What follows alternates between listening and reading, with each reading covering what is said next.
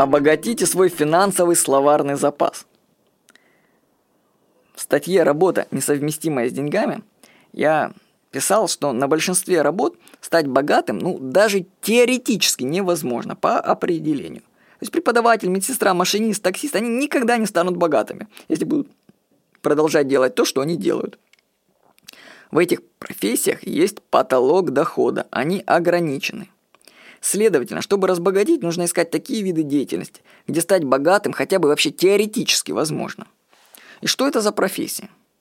Не будем далеко ходить. Возьмем саму душу денег. Кто напрямую работает с деньгами? Финансисты. Следовательно, если вы хотите, чтобы у вас были деньги, нужно начать изучать сферу финансов. И начать с простого. С изучения слов. Один австралийский миллиардер, сделавший состояние на недвижимости, в своем видео ролике рассказывал, что он начал свой путь с того, что изучил все слова по недвижимости, словарь. Вот. А если мы возьмем финансы, то знаете ли вы определение следующих слов? Варанты, волатильность, фьючерс, опцион, эмитент, индекс промышленного производства, флет, колл-опцион. Если вы не играли никогда на бирже, то вряд ли вам знакомы эти слова. Но, между прочим, они напрямую относятся к жизни денег. Можно не играть на бирже, но знать значение этих слов, я считаю, необходимо. Хотя, что-то посмотрим, я немного знаю из этих. Хотя вот я начал торговать фьючерсами ради вот просто интереса попробовать, что такое фьючерсы. Тоже интересная штука. Фьючерс на золото купил. Посмотреть, что это такое тоже. Вот. Выучить финансовый термин нужно для того, чтобы ориентироваться в жизни.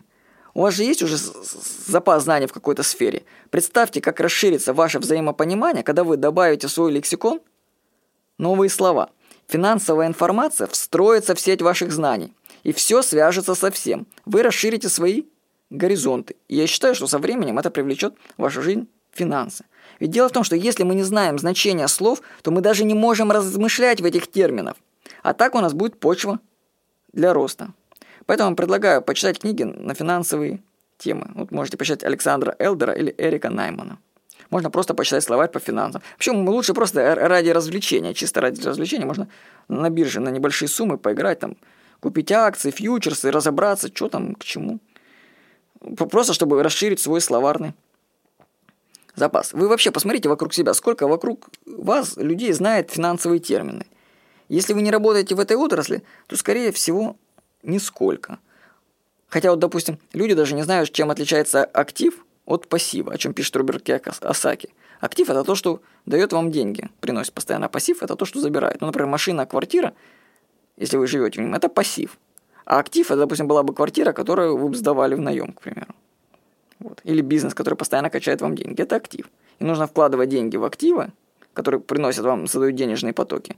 И поменьше иметь пассивов, которые тянут деньги из вас. Но, к сожалению, так как люди не знают даже этих слов актив, пассив, они не могут ими оперировать, соответственно, они вообще не понимают, что в их жизни происходит.